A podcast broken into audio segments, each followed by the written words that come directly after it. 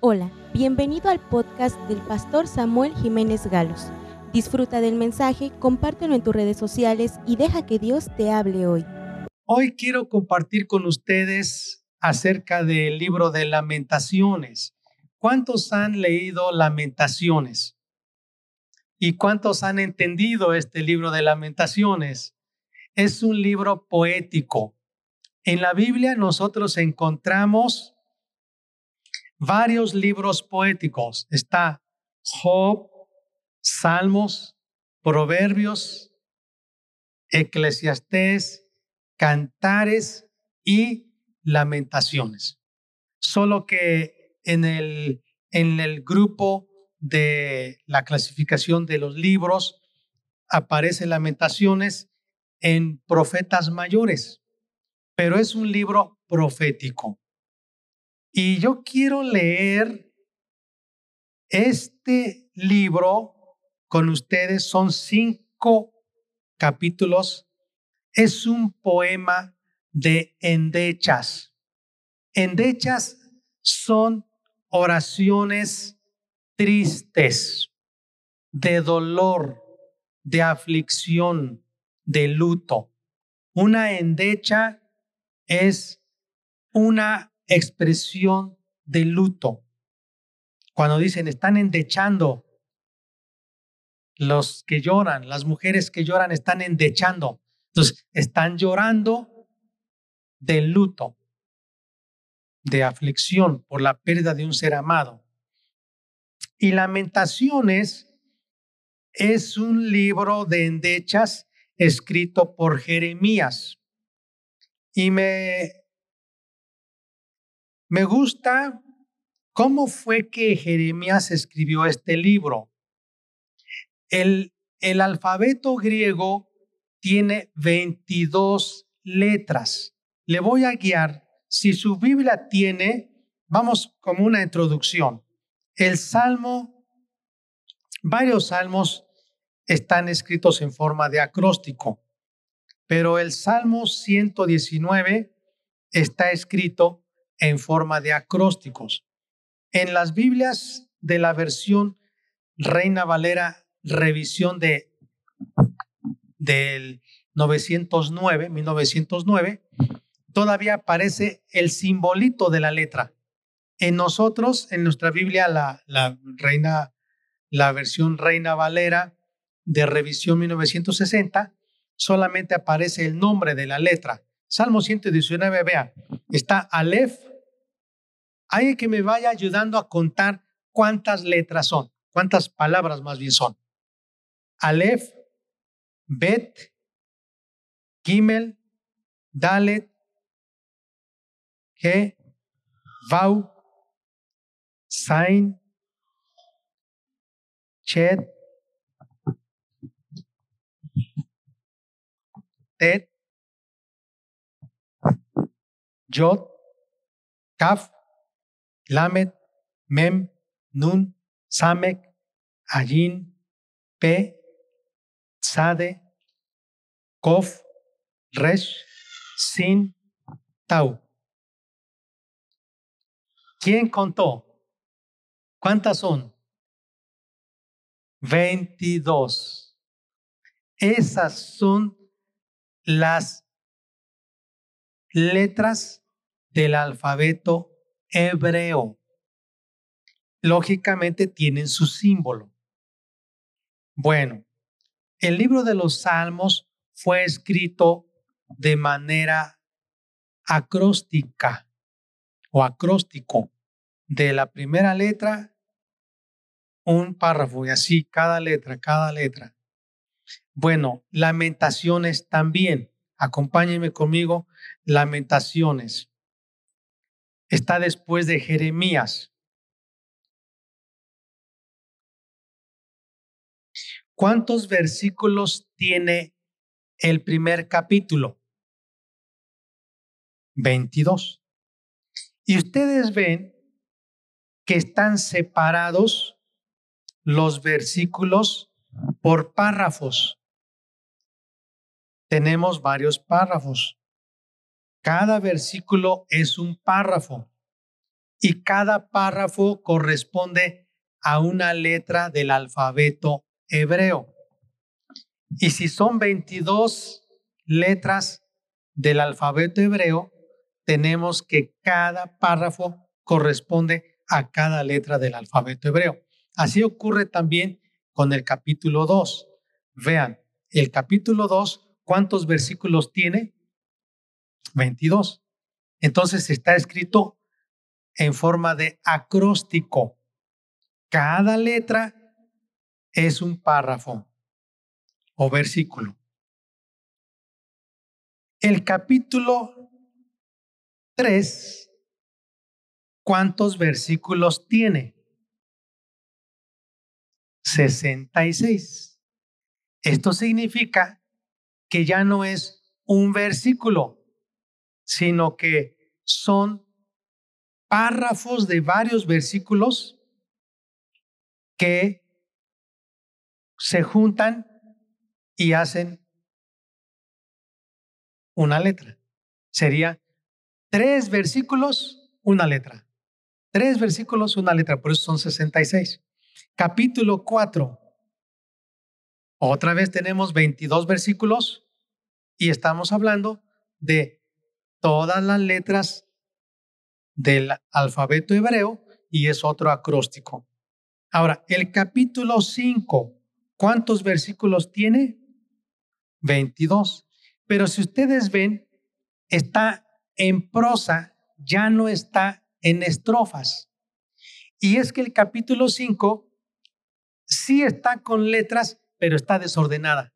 Es un, ya no es un acróstico, sino que cada versículo es una letra, pero en desorden.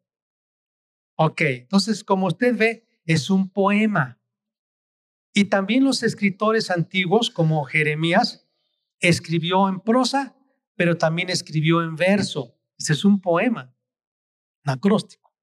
Bueno, ahora, ¿cuál es el tema de lamentaciones? Es lamentar, son hacer oraciones por la destrucción de Jerusalén. Y hoy vamos a ver por qué ocurre eso, por qué ocurrió eso. Entonces, quiero que me acompañen a el libro de Deuteronomio, capítulo 28. Y voy a leer para ustedes, voy a tratar de leer lo más rápido posible. Usted puede acompañarme con su vista. Deuteronomio capítulo 28 dice así, acontecerá que si oyeres atentamente la voz de Jehová tu Dios para guardar y poner por obra todos los mandamientos que yo te prescribo hoy, también Jehová tu Dios te exaltará sobre todas las naciones de la tierra. Y vendrán sobre ti todas estas bendiciones y te alcanzarán si oyeres la voz de Jehová tu Dios. Bendito serás tú en la ciudad y bendito tú en el campo. Bendito el fruto de tu vientre, el fruto de tu tierra, el fruto de tus bestias, la cría de tus vacas y los rebaños de tus ovejas. Bendita serán tu canasta y tu arteza de amasar. Bendito serás en tu entrar y bendito en tu salir. Jehová derrotará a tus enemigos que se levantaren contra ti. Por un camino saldrán contra ti y por siete caminos huirán de delante de ti. Jehová te enviará su bendición sobre tus graneros y sobre todo aquello que pusieres tu mano, y te bendecirá en la tierra que Jehová tu Dios te da. Y confirmará Jehová por pueblo santo suyo, te confirmará como te lo ha jurado, cuando guardares los mandamientos de Jehová tu Dios y anduvieres en sus caminos. Y verán todos los pueblos de la tierra que el nombre de Jehová es invocado sobre ti y te temerán. Y te hará Jehová sobreabundar en bienes lea, escuche las, las bendiciones que Dios dice. En el fruto de tu vientre, en el fruto de tu bestia y en el fruto de tu tierra y en el país que Jehová juró a tus padres que te había de dar. Te abrirá Jehová su buen tesoro, el cielo, para enviar la lluvia a tu tierra en su tiempo y para bendecir toda obra de sus manos, y prestarás a muchas naciones, y tú no pedirás prestado. Te pondrá Jehová por cabeza y no por cola y estarás encima solamente y no estarás debajo. si obedecieres los mandamientos de Jehová tu Dios, que yo te ordeno hoy, para que los guardes y cumplas. Y si no te apartares de todas las palabras que yo te mando hoy, ni a diestra ni a siniestra, para ir tras dioses ajenos y servirles. Pero acontecerá, si no oyeres la voz de Jehová tu Dios, para procurar cumplir todos sus mandamientos y sus estatutos que yo te intimo hoy, que vendrán sobre ti todas estas maldiciones y te alcanzarán. Maldito serás tú en la ciudad y maldito en el campo. Maldita tu canasta y tu arteza de amasar. Maldito el fruto de tu vientre, el fruto de tu tierra, la cría de tus vacas y los rebaños de tus ovejas. Maldito serás en tu entrar y maldito en tu salir. Y Jehová enviará contra ti la maldición, quebranto y asombro en todo cuanto pusieres mano e hicieres, hasta que seas destruido y perezcas pronto a causa de la maldad de tus obras por las cuales me habrás dejado. Jehová traerá sobre ti mortandad hasta que te consuma de la tierra a la cual entras para tomar posesión de ella. Jehová te herirá de tisis, de fiebre, de inflamación y de ardor, con sequía, con calamidad repentina y con añublo, y te perseguirán hasta que perezcas. Y los cielos que están sobre tu cabeza serán de bronce, y la tierra que está debajo de ti de hierro. Dará Jehová por lluvia a tu tierra polvo y ceniza.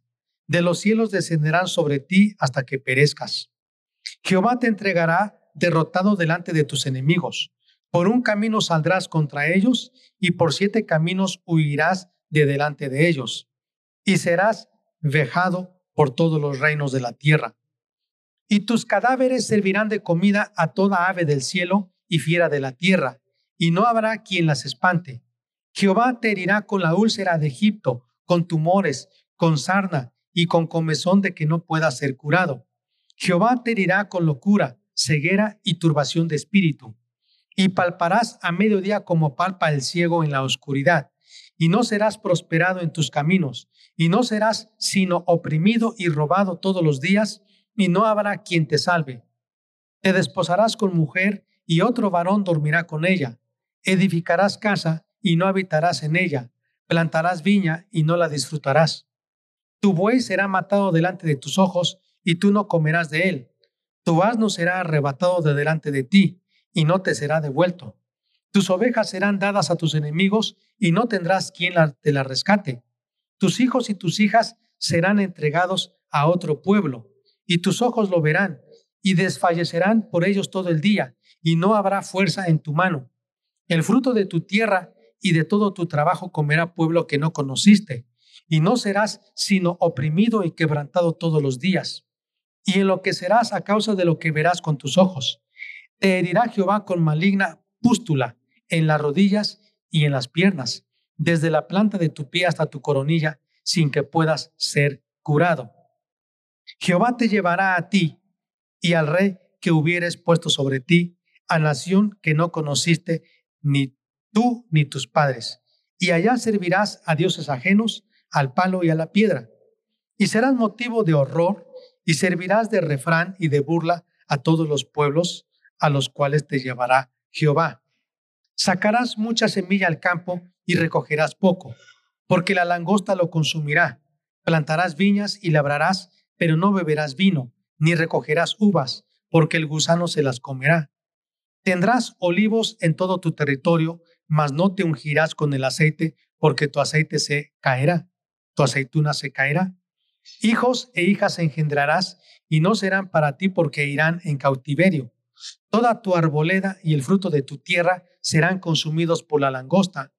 El extranjero que estará en medio de ti se elevará sobre ti muy alto, y tú descenderás muy abajo. Él te prestará a ti, y tú no le prestarás a él. Él será por cabeza, y tú serás por cola. Y vendrán sobre ti todas estas maldiciones y te perseguirán y te alcanzarán hasta que perezcas, por cuanto no habrás atendido a la voz de Jehová tu Dios para guardar sus mandamientos y sus estatutos que él te mandó. Y serán en ti por señal y por maravilla y en tu descendencia para siempre. Por cuanto no serviste a Jehová tu Dios con alegría y con gozo de corazón por la abundancia de todas estas cosas Servirás, por tanto, a tus enemigos que enviare Jehová contra ti, con hambre y con sed y con desnudez y con falta de todas las cosas, y él pondrá yugo de hierro sobre tu cuello hasta destruirte.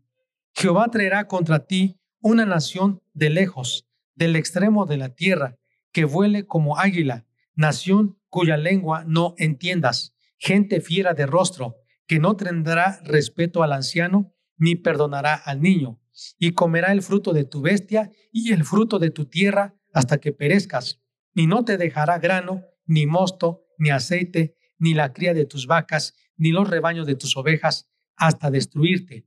Pondrá sitio a todas tus ciudades hasta que caigan tus muros altos y fortificados en que tú confías en toda tu tierra. Sitiará pues todas tus ciudades y toda la tierra que Jehová tu Dios te hubiere dado. Y comerás el fruto de tu vientre, la carne de tus hijos y de tus hijas que Jehová tu Dios te dio, en el sitio y en el apuro con que te angustiará tu enemigo. El hombre tierno en medio de ti y el muy delicado mirará con malos ojos a su hermano y a la mujer de su seno y al resto de sus hijos que le quedaren, para no dar a alguno de ellos de la carne de sus hijos que él comiere, por no haberle quedado nada en el asedio y en el apuro con que tu enemigo te oprimirá en todas tus ciudades. La tierna y la delicada entre vosotros, que nunca la planta de su pie intentaría sentar sobre la tierra, de pura delicadeza y ternura, mirará con malos ojos al marido de su seno, a su hijo, a su hija, al recién nacido que sale de entre sus pies, y a sus hijos que diere a luz, pues los comerá ocultamente por la carencia de todo, en el asedio y en el apuro con que tu enemigo te oprimirá en tus ciudades. Si no cuidares de poner por obra todas las palabras de esta ley que están escritas en este libro, temiendo este nombre glorioso y temible, Jehová tu Dios. Entonces Jehová aumentará maravillosamente tus plagas y las plagas de tu descendencia, plagas grandes y permanentes y enfermedades malignas y duraderas. Y traerá sobre ti todos los males de Egipto, delante de los cuales temiste y no te dejarán. Asimismo, toda enfermedad y toda plaga que no está escrita en el libro de esta ley, Jehová la enviará sobre ti hasta que seas destruido. Y quedaréis pocos en número, en lugar de haber sido como las estrellas del cielo en multitud, por cuanto no obedecisteis a la voz de Jehová tu Dios. Así como Jehová se gozaba en haceros bien y en multiplicaros, así se gozará Jehová en arruinaros y en destruiros, y seréis arrancados de toda sobre la tierra a la cual entráis para tomar posesión de ella. Y Jehová te esparcirá por todos los pueblos, desde un extremo de la tierra hasta el otro extremo, y allí servirás a dioses ajenos que no conociste tú ni tus padres, al leño y a la piedra. Y ni aun entre estas naciones descansarás, ni la planta de tu pie tendrá reposo, pues allí te dará Jehová corazón temeroso y desfallecimiento de ojos y tristeza de alma. Y tendrás tu vida como algo que pende de delante de ti, y estarás temeroso de noche y de día, y no tendrás seguridad de tu vida. Por la mañana dirás, ¿quién diera que fuese la tarde? Y a la tarde dirás, ¿quién diera que fuese la mañana? Por el miedo de tu corazón con que estarás amedrentado y por lo que verán tus ojos. Y Jehová te hará volver a Egipto en naves, por el camino del cual te ha dicho, nunca más volverás, y allí seréis vendidos a vuestros enemigos por esclavos y por esclavas, y no habrá quien os compre. ¿Qué, qué palabras les estaba diciendo Moisés al pueblo de Israel? Estaba todo el pueblo en el desierto. Moisés estaba parado delante de ellos y les estaba diciendo, he aquí pongo delante de ustedes la bendición y la maldición. Escojan, si quieren la bendición, entonces es la obediencia. Si quieren la maldición, entonces es la desobediencia. De ustedes depende. ¿Qué quieren? bendición o maldición. En el capítulo 27,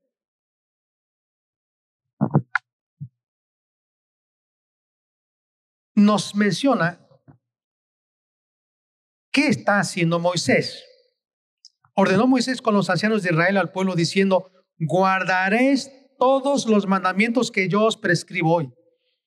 Y el día que pases el Jordán a la tierra que Jehová tu Dios te da, levantarás piedras grandes y las revocarás con cal.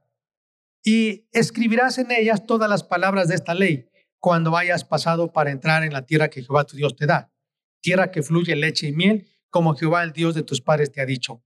Cuando pues hayas pasado el Jordán, levantarás estas piedras que yo os mando hoy en el monte Ebal y las revocarás con cal. Y edificarás allí un altar a Jehová tu Dios, altar de piedras. No alzarás sobre ellas instrumento de hierro. Tienen que ser piedras enteras. Edificarás el altar de Jehová tu Dios y ofrecerás sobre el holocausto a Jehová tu Dios. Y sacrificarás ofrendas de paz y comerás allí y te alegrarás de delante de Jehová tu Dios.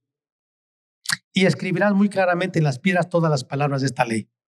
Y Moisés con los sacerdotes levitas habló a todo Israel diciendo, guarda silencio y escucha, oh Israel. Hoy has venido a ser pueblo de Jehová tu Dios, oirás pues la voz de Jehová tu Dios y cumplirás sus mandamientos y sus estatutos que yo te ordeno hoy. Y mandó Moisés al pueblo en aquel día diciendo, cuando hayas pasado el Jordán, estos estarán sobre el monte Gerizim para bendecir al pueblo, Simeón, Leví, Judá, Isaacar, José y Benjamín.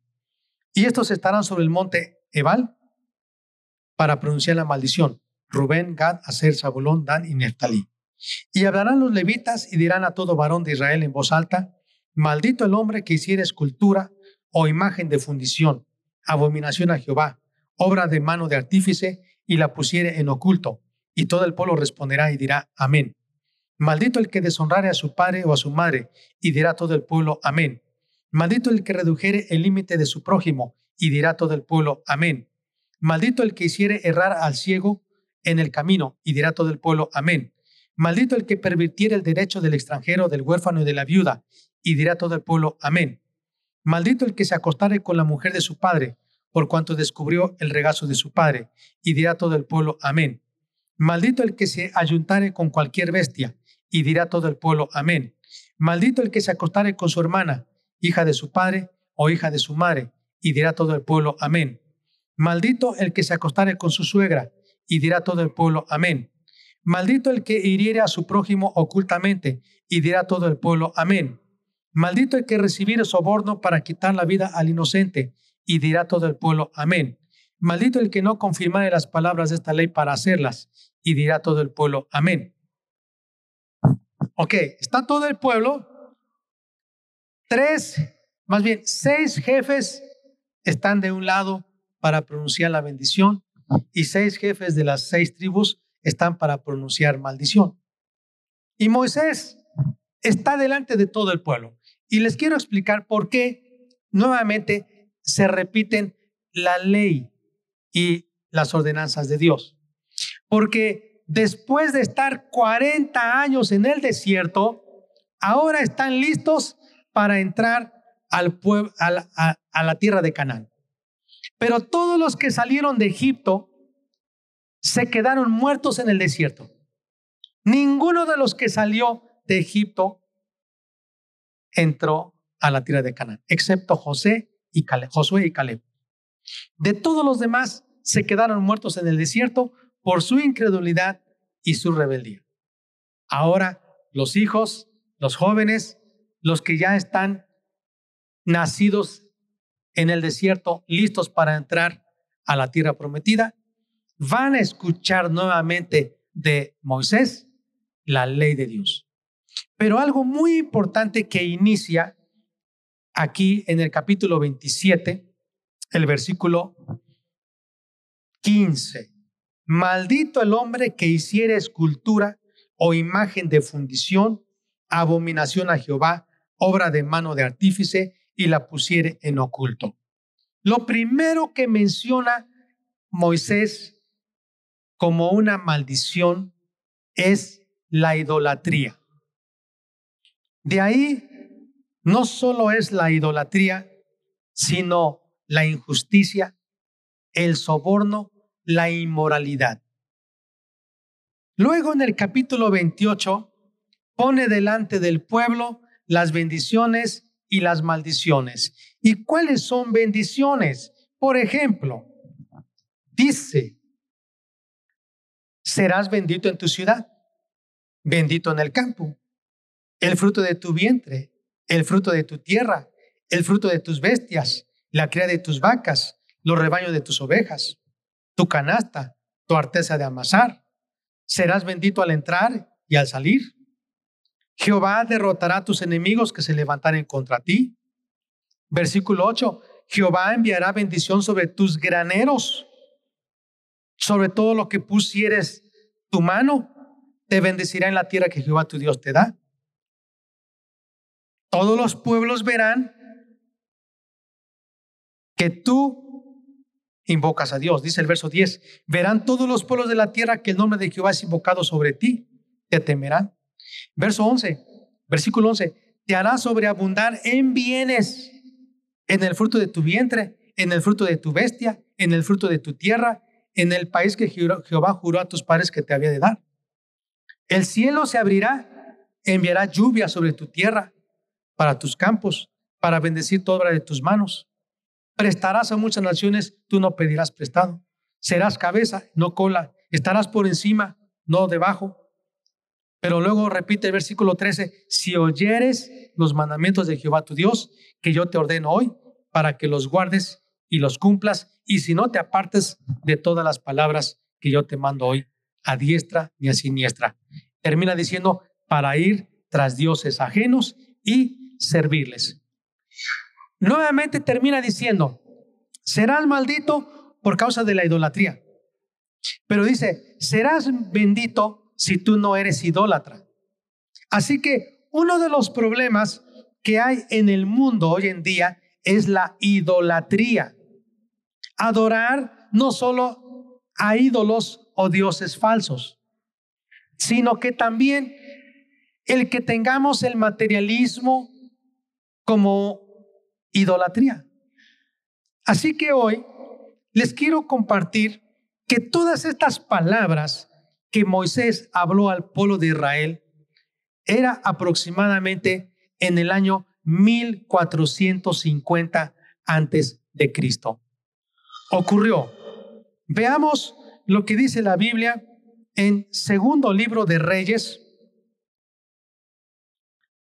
segundo libro de los reyes. Esta historia fue escrita por los cronistas del palacio. Dice la Biblia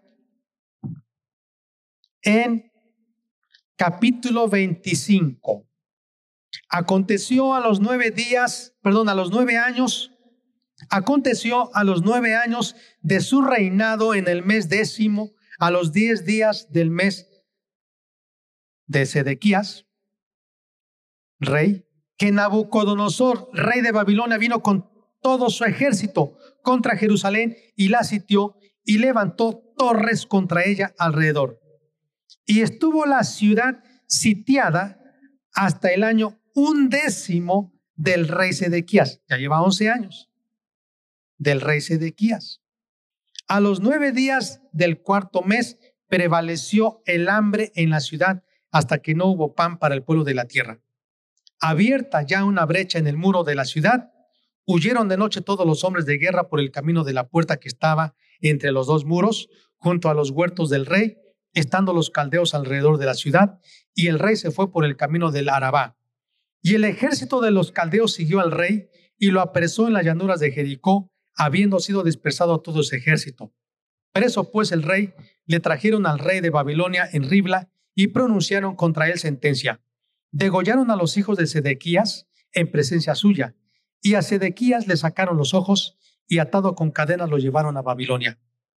En el mes quinto, a los siete días del mes, siendo el año 19 de Nabucodonosor, rey de Babilonia, vino a Jerusalén Nabuzaradán, capitán de la guardia, siervo del rey de Babilonia, y quemó la casa de Jehová y la casa del rey, y todas las casas de Jerusalén, y todas las casas de los príncipes quemó a fuego, y todo el ejército de los caldeos que estaba con el capitán de la guardia derribó los muros alrededor de Jerusalén. Y a los del pueblo que habían quedado en la ciudad, a los que se habían pasado al rey de Babilonia y a los que habían quedado de la gente común, los llevó cautivos Nabuzaradán, capitán de la guardia, mas de los pobres de la tierra dejó Nabuzaradán, capitán de la guardia, para que labrasen las viñas y la tierra. Y quebraron los caldeos las columnas de bronce que estaban en la casa de Jehová y las basas y el mar de bronce que estaba en la casa de Jehová, y llevaron el bronce a Babilonia. Llevaron también los caldeos las paletas, las despabiladeras, los cucharones y todos los utensilios de bronce con que ministraban, incensarios, cuencos, los de oro en oro y los de plata en plata, todo lo llevó el capitán de la guardia. Las dos columnas, un mar y las basas que Salomón había hecho para la casa de Jehová, no fue posible pesar todo esto. La altura de una columna era de 18 codos y tenía encima un capitel de bronce. La altura del capitel era de tres codos y sobre el capitel había una red y granadas alrededor, todo de bronce. E igual labor había en la otra columna con su red. Entonces tomó el capitán de la guardia al primer sacerdote Seraías, al segundo sacerdote Sofonías y tres guardas de la vajilla. Y de la ciudad tomó un oficial que tenía a su cargo los hombres de guerra y cinco varones de los consejeros del rey que estaban en la ciudad. El principal estaba escriba del ejército que llevaba el registro de la gente del país y sesenta varones del pueblo de la tierra que estaban en la ciudad. Estos tomó Nabuzaradán, capitán de la guardia, y los llevó a Ribla al rey de Babilonia. Y el rey de Babilonia los hirió y mató en Ribla, en tierra de Amad. Así fue llevado cautivo Judá sobre toda su tierra. Y al pueblo que Nabucodonosor, rey de Babilonia, dejó en la tierra de Judá, puso por gobernador a Gedalías, hijo de Ahicam, hijo de Safán, y oyendo todos los príncipes del ejército, ellos y su gente, que el rey de Babilonia había puesto por gobernador a Gedalías, vinieron a él en Mispa Ismael, hijo de Netanías, Joanán, hijo de Carea, Seraías, hijo de Tan Umet, Netofatita, y Jaazanías, hijo de Uma Acateo, ellos con los suyos. Entonces Gedalías les hizo juramento a ellos y a los suyos y les dijo, no temáis de ser siervos de los caldeos, habitad en la tierra y servid al rey de Babilonia y os irá bien. Mas en el séptimo mes séptimo vino Ismael, hijo de Netanías, hijo de Elisama, de la estirpe real, y con él diez varones e hirieron a Gedalías y murió, y también a los de Judá y a los caldeos que estaban con él en Mizpa. Y levantándose, todo el pueblo, desde el menor hasta el mayor, con los capitanes del ejército, se fueron a Egipto por temor de los caldeos. Aconteció a los 37 años del cautiverio de Joaquín, rey de Judá, en el mes décimo, a los 27 días del mes, que Evil Merodac, rey de Babilonia, en el primer año de su reinado, libertó a Joaquín, rey de Judá, sacándolo de la cárcel y le habló con benevolencia y puso su trono más alto que los tronos de los reyes que estaban con él en Babilonia. Y le cambió los vestidos de prisionero y comió siempre delante de él todos los días de su vida y diariamente le fue dada su comida de parte del rey de continuo todos los días de su vida.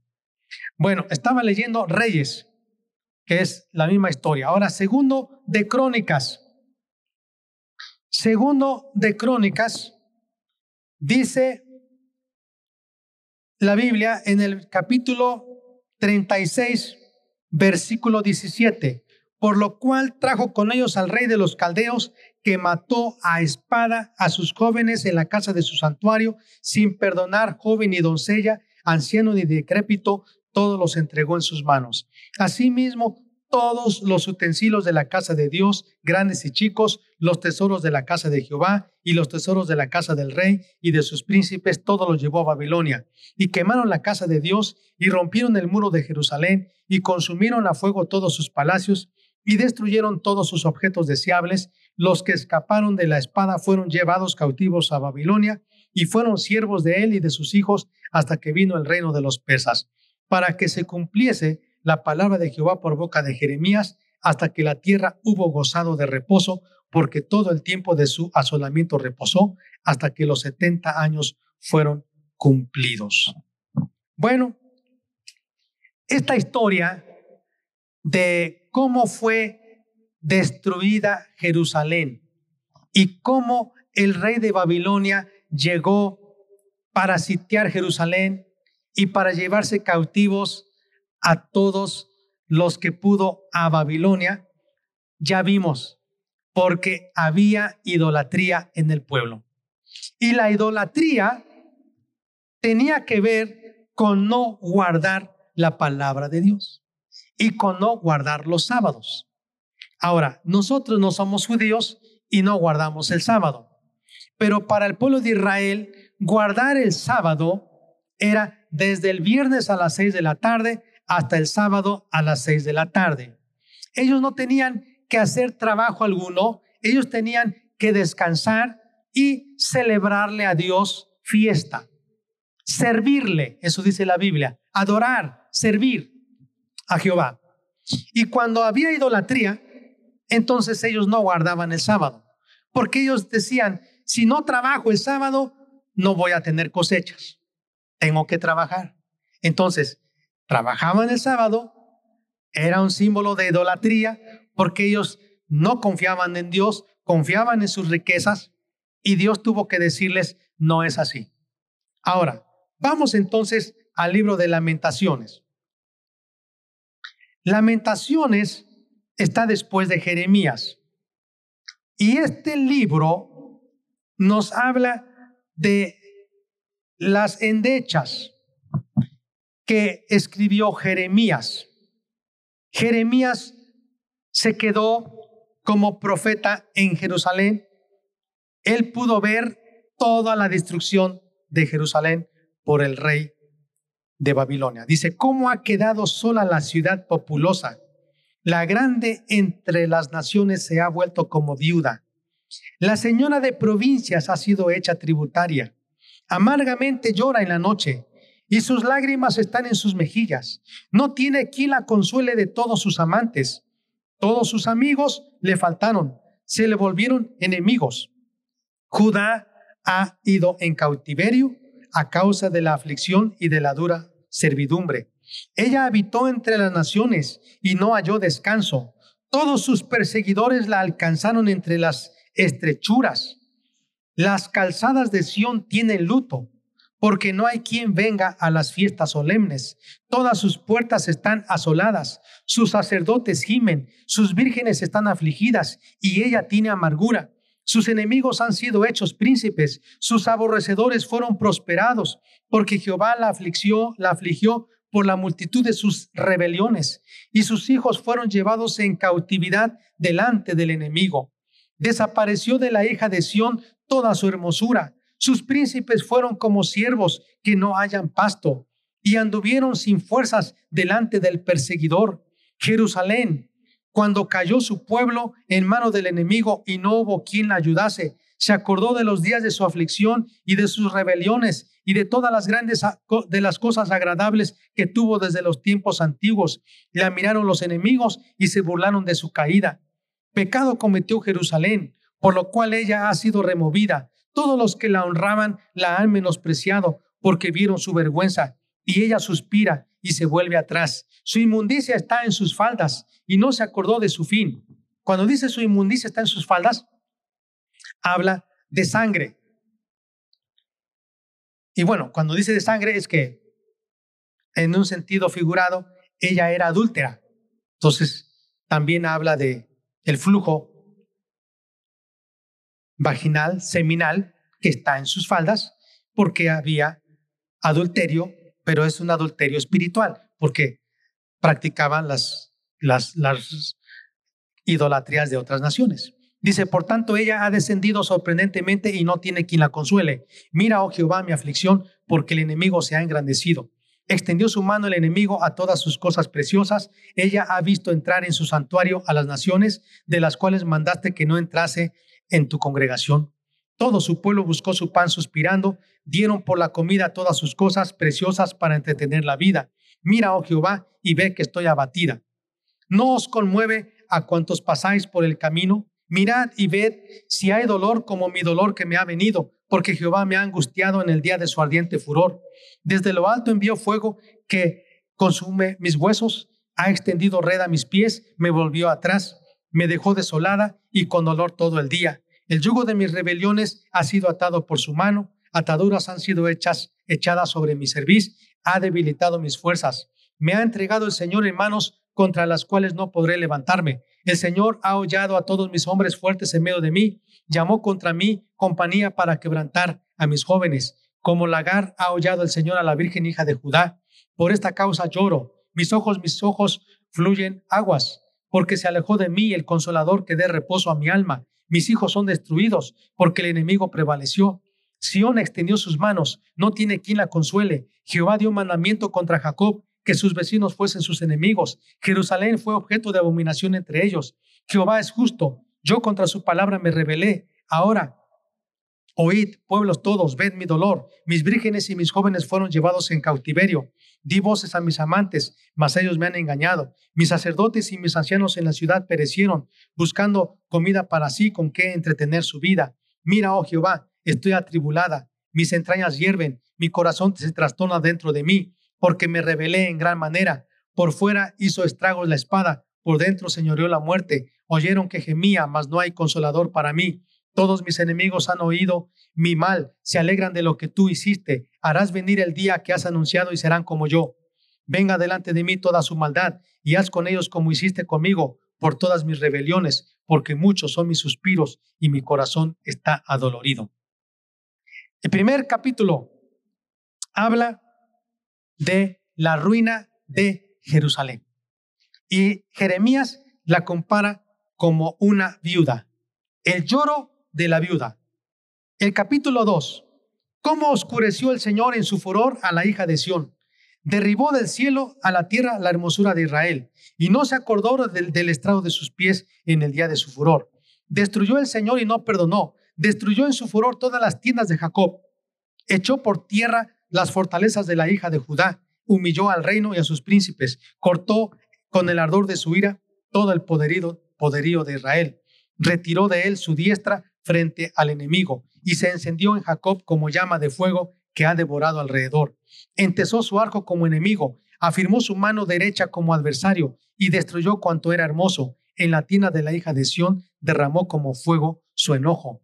El Señor llegó a ser como enemigo, destruyó a Israel, destruyó todos sus palacios, derribó sus fortalezas y multiplicó en la hija de Judá la tristeza y el lamento. Quitó su tienda como enramada de huerto, destruyó el lugar en donde se congregaban. Jehová ha hecho olvidar las fiestas solemnes y en los días de reposo en Sión, y en el ardor de su ira ha desechado al rey y al sacerdote.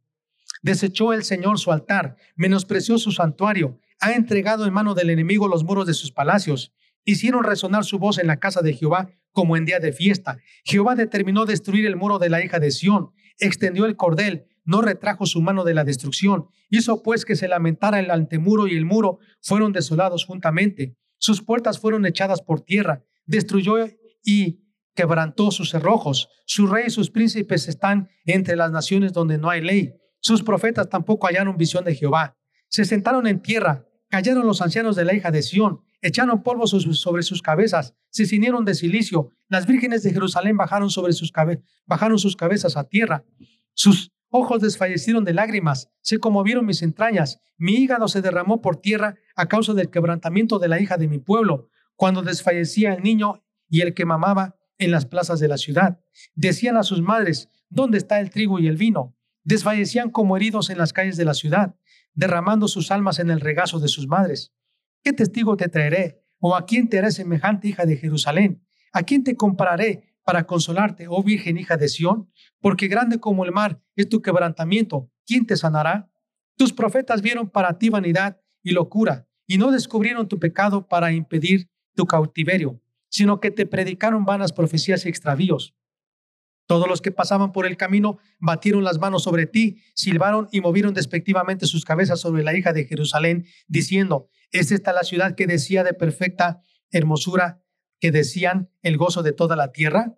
Todos tus enemigos abrieron contra ti su boca, se burlaron y crujieron los dientes y dijeron, devorémosla. Ciertamente este es el día que esperábamos, lo hemos hallado, lo hemos visto.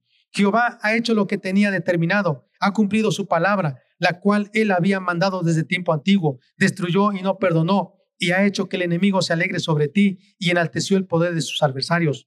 El corazón de ellos clamaba al Señor, oh hija de Sión, echa lágrimas cual arroyo día y noche, no descanses, ni cesen las niñas de tus ojos. Levántate, da voces en la noche, al comenzar las vigilias, derrama como agua tu corazón ante la presencia del Señor. Alza tus manos a Él implorando la vida de tus pequeñitos, que desfallecen de hambre en las entradas de todas las calles. Mira, oh Jehová, y considera a quién has hecho así. ¿Han de comer las mujeres el fruto de sus entrañas? ¿Los pequeñitos a su tierno cuidado? ¿Han de ser muertos en el santuario del Señor el sacerdote y el profeta? Niños y viejos yacían por tierra en las calles. Mis vírgenes y mis jóvenes cayeron a espada. Mataste en el día de tu furor, degollaste, no perdonaste. Has convocado de todas partes mis temores, como en un día de solemnidad. En el día de furor de Jehová no hubo quien escapase ni quedase vivo. Las, los crié y mantuve, mi enemigo los acabó. Este segundo poema habla de el dolor de una doncella. El primero, el dolor de una viuda. Jerusalén es comparada como una doncella. Y se cumple lo que 1450 años antes de Cristo está pasando. ¿En qué año es este? En el año 586 antes de Cristo. Calcúlele, casi 900 años después, la palabra de Dios se cumplió, que dice, si no oyeres a mi voz, y si fueres idólatra, y no guardares mis días de reposo, entonces serás llevado cautivo. Y se cumplió. La Biblia dice que mientras el, el ejército de Babilonia estaba sitiando alrededor la muralla de Jerusalén, 20 años duró el sitio, de tal manera que la gente que estaba en Jerusalén no podía salir para sembrar en los campos fuera. La gente no podía viajar a otros países. Quedaron sitiados en su propia ciudad, protegiéndose del ejército babilonio. El ejército babilonio clausuró las fuentes de aguas que entraban alimentando la ciudad con agua. Excavaron pozos en la ciudad, pero no eran suficientes. La gente ya no podía sembrar como antes. Sí sembraron en la ciudad adentro, pero no era suficiente. Así que comenzó a escasear el trigo, el pan, el aceite, el mosto, el vino, la uva. Ya no había mucha comida. El ganado comenzó a morir. Solamente los hijos del rey, los príncipes, la nobleza, tenían comida, pero el pueblo estaba sufriendo de hambre. Y se cumplió lo que la Biblia dice, que las mujeres se comieron a sus bebés. Y una mujer doncella de un ojo o de ojos hermosos, dice, de una mujer de, de semblante agradable, que sus pies eran tan suaves porque no había pisado la tierra descalza, y que decían, creo que esta es una mujer de corazón bueno. Dice que iba a mirar a su marido mientras dormía, buscando la oportunidad para matarlo, cocinarlo y comerlo. Hubo canibalismo, esto es real. Hubo canibalismo en ese tiempo. Se comían a los bebés. La Biblia dice que una mujer le decía a su vecina, oye, ¿qué te parece si hoy cocinamos a nuestro bebé y después cocinamos al tuyo. Era tanto el dolor que estaba sufriendo la gente por el hambre que ya no hallaban cómo ser libres. El ejército de Babilonio estaba sitiando la ciudad. Finalmente hubo un boquete, un hoyo en el muro. El rey de Judá, con todos sus príncipes y su pueblo, que estaban con él, salieron por ese boquete yéndose al, al desierto. Pero el ejército de Babilonia los alcanzó y los tomó por cautivos. No pudieron escaparse. El ejército de Babilonia entró a Jerusalén, quemó el templo de Dios, el palacio del rey, las mejores casas, destruyó los muros, destruyó todo lo que había. Se llevaron los utensilios de la casa de Dios a Babilonia se llevaron el oro, el bronce, la plata, todo. La historia que cuenta Jeremías en el libro de Jeremías, dice que las mulas que iban de viaje de Jerusalén o de Judá a Babilonia iban tan cargadas de oro, de plata, de bronce, que se doblaban, llevando el oro de Israel o de Judá hacia Babilonia. Fue saqueado ese pueblo. La nación de Jerusalén fue saqueada. Después de ser una nación rica, próspera y que era respetada por todos los pueblos, terminó siendo la burla de las naciones. ¿Por qué? Como dijo Moisés, si no oyeres mi voz y no guardares mi palabra, si fueses idólatra y si no, y si no guardares mi sábado, estas maldiciones te alcanzarán. Y les alcanzó. La Biblia nos dice entonces que hubo canibalismo. Este capítulo 2 es el poema de una mujer doncella llorando de luto. Capítulo 3, el tercer poema de lamentaciones. Yo soy el hombre que ha visto aflicción bajo el látigo de su enojo. Me guió y me llevó en tinieblas y no en luz. Ahora, este tercer poema habla de un profeta que llora.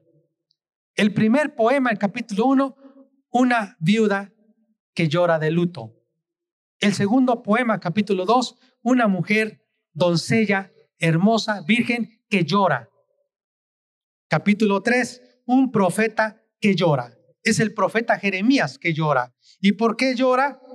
Porque ha visto cómo quedó su ciudad. Dice, me guió y me, llenó, me llevó en tinieblas y no en luz. Ciertamente contra mí volvió y revolvió su mano todo el día. Hizo envejecer mi carne y mi piel, quebrantó mis huesos, edificó baluartes contra mí y me rodeó de amargura y de trabajo. Me dejó en oscuridad como los ya muertos de mucho tiempo. Me acercó por todos lados y no puedo salir. Ha hecho más pesadas mis cadenas.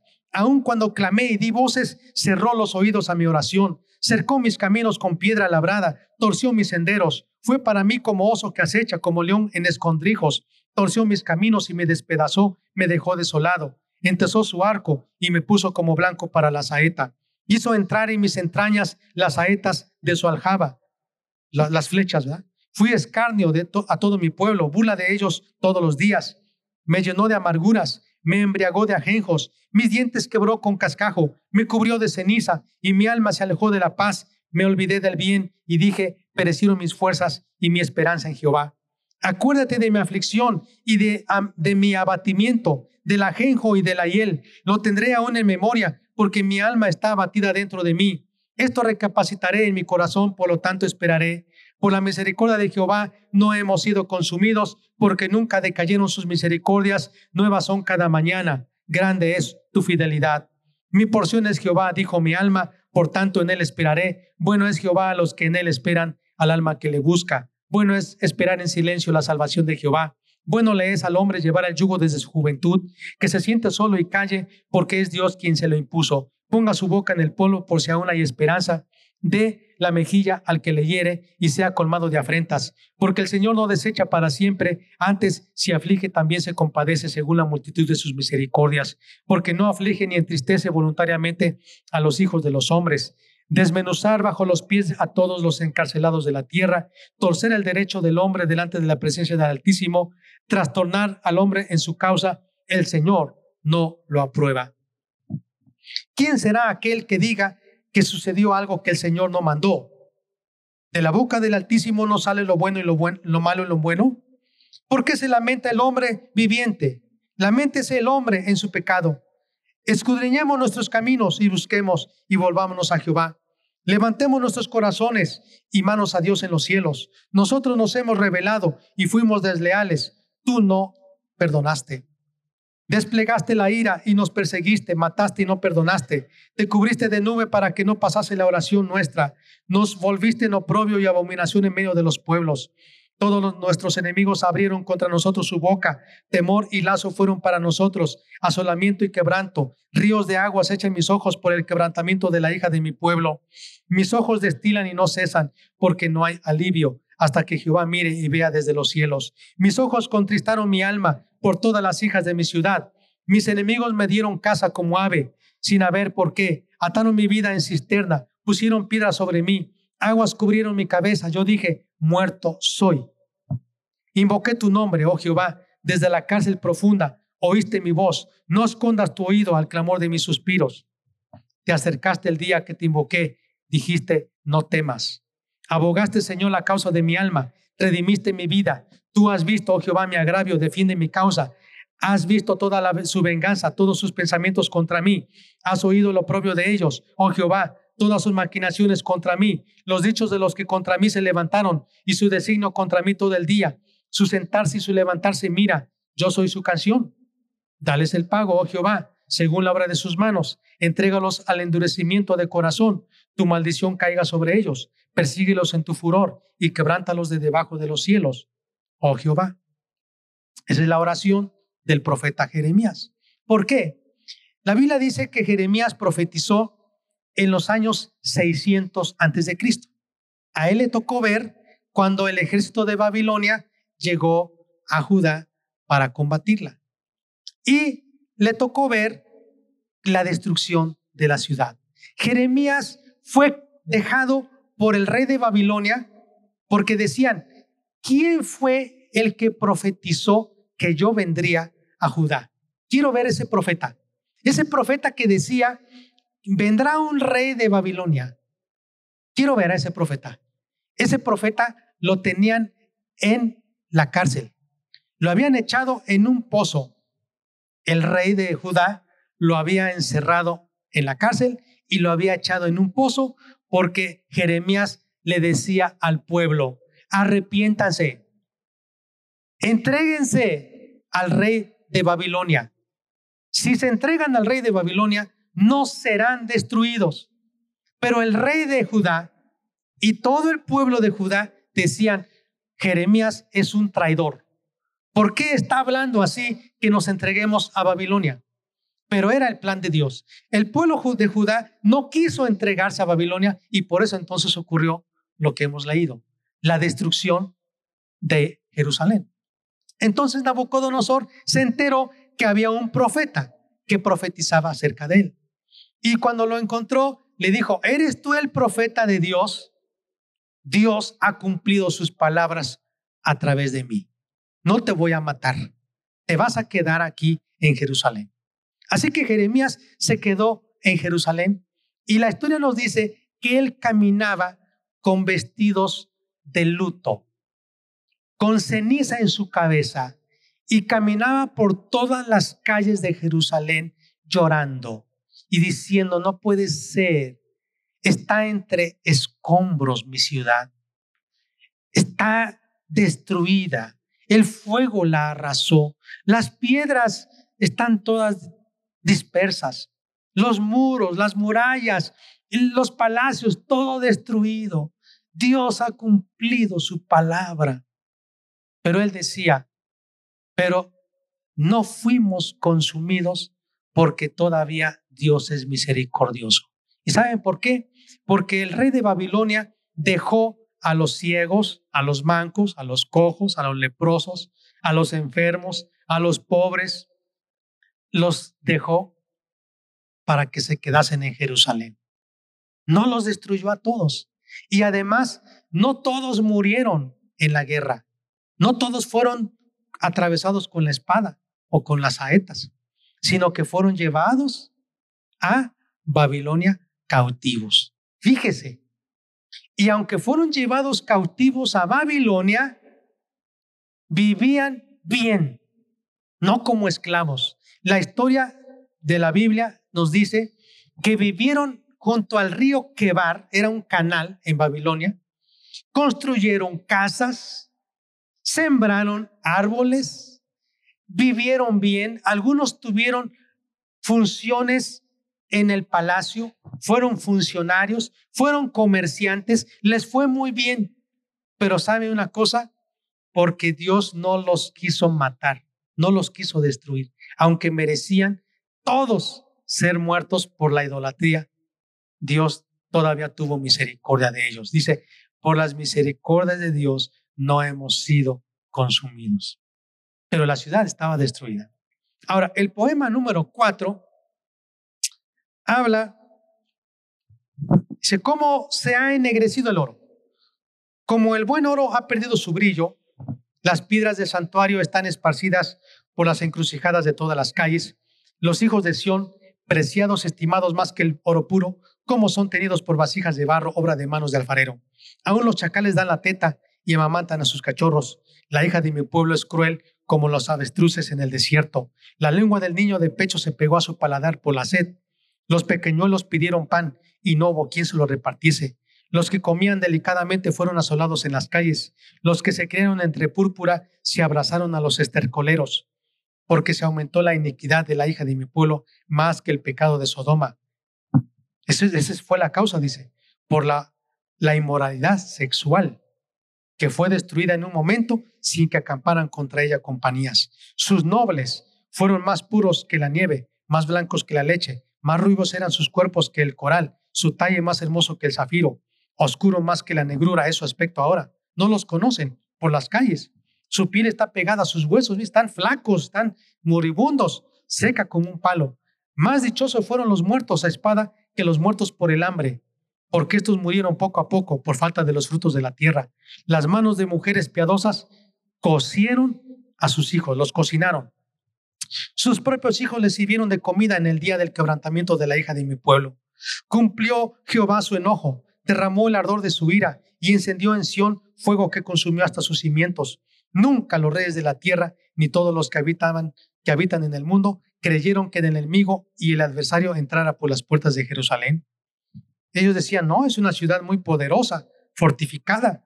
Es por causa de los pecados de sus profetas y las maldades de sus sacerdotes quienes derramaron en medio de ella la sangre de los judíos que ha venido esto y tuvieron como ciegos en las calles, fueron contaminados con sangre, de modo que no pudiesen tocar sus vestiduras. Apartaos, inmundos, les gritaban, apartaos, apartaos, no toquéis. Huyeron y fueron dispersados. Se dijo entre las naciones, nunca más morarán aquí.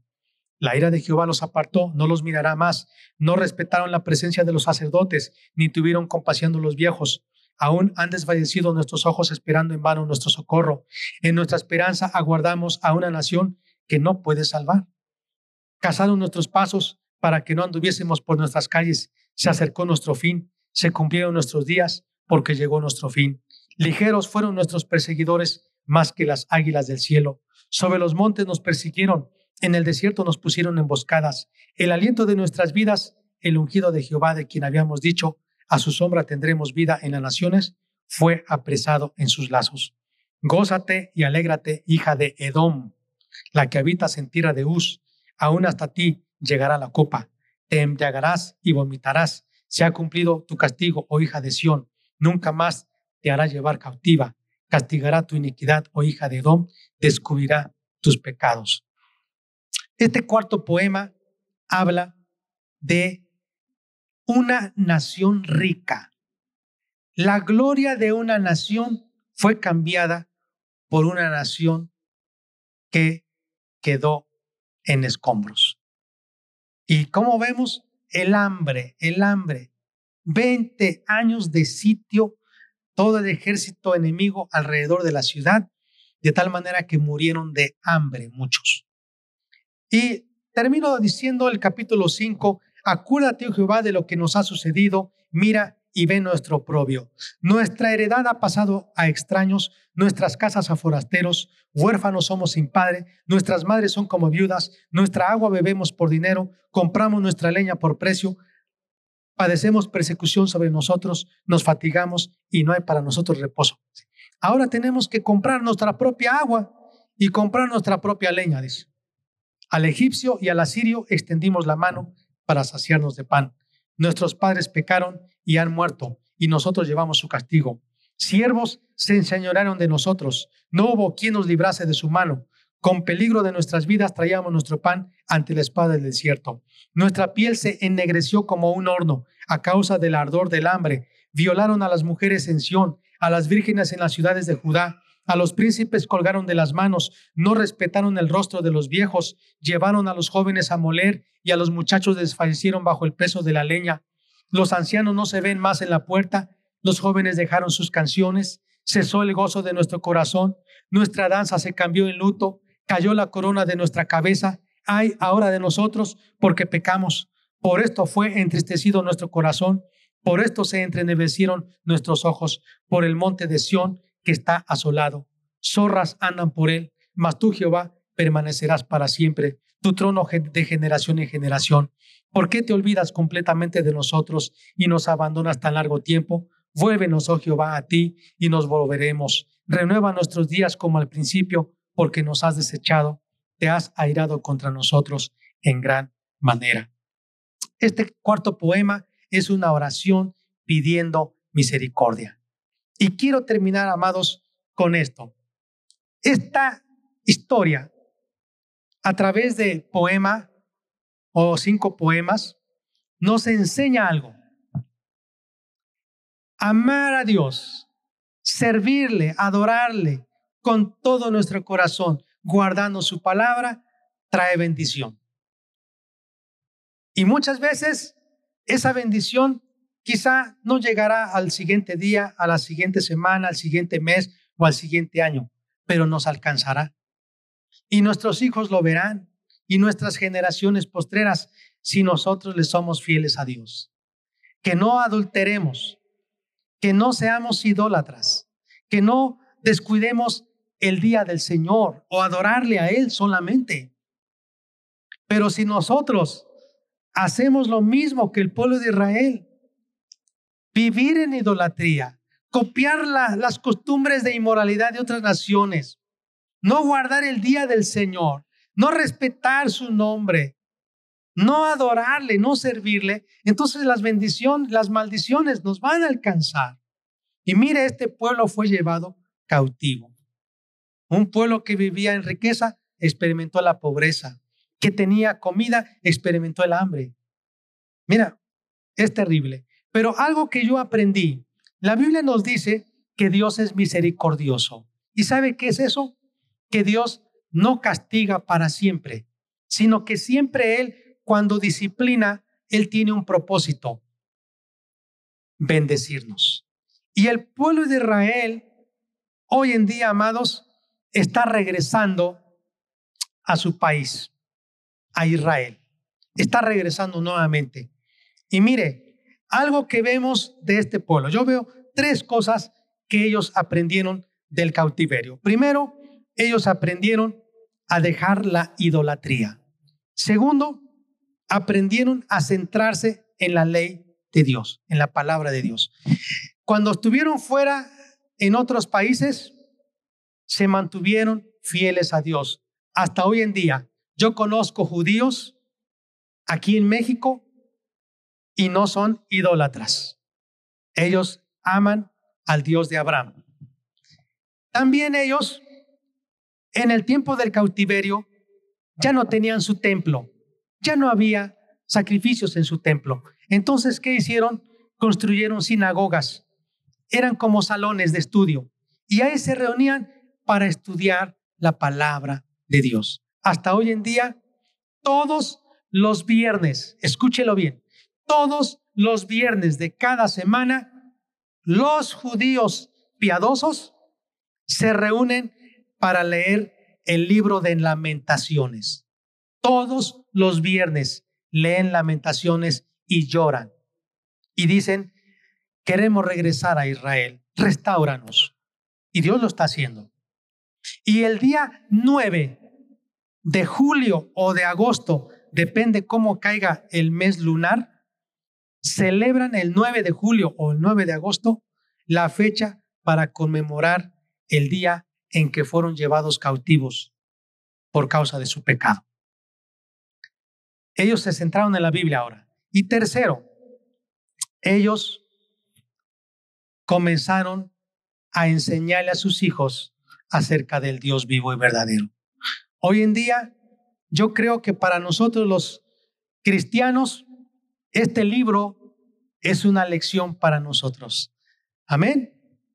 ¿Qué les parece si se ponen de pie y vamos a orar a Dios? Y yo quiero que usted le diga, Dios, yo quiero que me alcancen tus bendiciones. ¿Cuántos quieren que las bendiciones de Dios les alcancen a ustedes? Levante sus manos a Dios. Dios, yo quiero que tus bendiciones me alcancen, pero depende de mí. Levante sus manos y dígale, Dios, depende de mí. Tú me dices que si yo guardo tus mandamientos, que si yo pongo atención a lo que tú me dices, y tú me estás diciendo que no sea idólatra, que no sea inmoral, que no sea injusto. Tú me dices que yo te adore y te sirva con todo mi corazón, que yo guarde tus palabras, que yo haga justicia, misericordia al agraviado, a la viuda, al huérfano, al menesteroso. Tú me dices que yo me aparte de la injusticia, de la maldad. Oh Dios, aquí estoy. Pareciera que nunca iba a ser juzgado el pecado de Israel.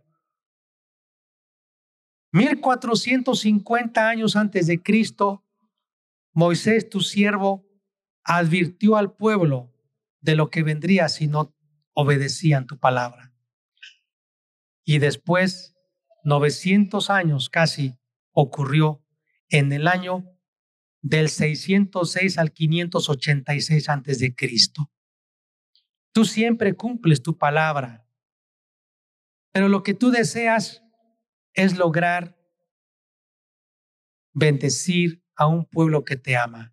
Tú tienes un remanente. Tú tienes un remanente. Un pueblo que no dobla sus rodillas a otros dioses. Y aquí estamos nosotros. Te amaremos siempre, te serviremos siempre, te seguiremos siempre. Queremos seguirte todos los días de nuestra vida, todos los días. Pero también Dios, somos un pueblo que ama tu palabra, que la escudriña, que la practica, que la enseña. Ayúdanos Dios a alimentarnos con tu palabra. Gracias Dios, porque tu palabra es sí y es amén. Y si tú dices que nos vas a bendecir, si te amamos y guardamos tus palabras, lo harás. Así que Dios, yo deseo, yo deseo reverenciar tu nombre. Yo deseo guardar tus palabras, pero no por mis propias fuerzas lo puedo hacer. Necesito a tu Espíritu Santo, Dios. Ayúdame con el Espíritu Santo a caminar en tus preceptos, en tus leyes. Gracias porque ahora las has escrito en mi corazón. Gracias porque ahora desde mi corazón nace un amor profundo para ti. Te amo, Dios, y quiero amarte siempre con todo mi corazón, con toda mi alma, con toda mi mente y con todas mis fuerzas. Pero también algo que yo puedo ver, un pueblo que extraña su templo y lloran porque no tienen un templo, pero se han reunido en sinagogas para escudriñar tu palabra. Ellos todavía no tienen la revelación del Mesías. Ellos no creen que Cristo es su Mesías. Pero gracias Dios porque te revelaste a nosotros. Esa palabra que a través de los judíos nos llegó a nosotros ha cobrado vida. Creemos por fe en tu palabra. Y así Dios, anhelamos que tú salves a los judíos.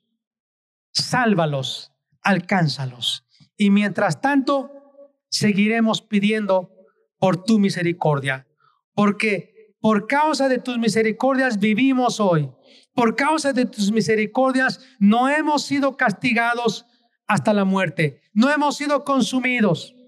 Tú permites ciertas cosas para disciplinarnos porque nos deseas bendecir. Así que hoy deseamos que esta semana que hemos comenzado sea de grande bendición. Gracias te damos, Padre, en el nombre precioso de Cristo Jesús.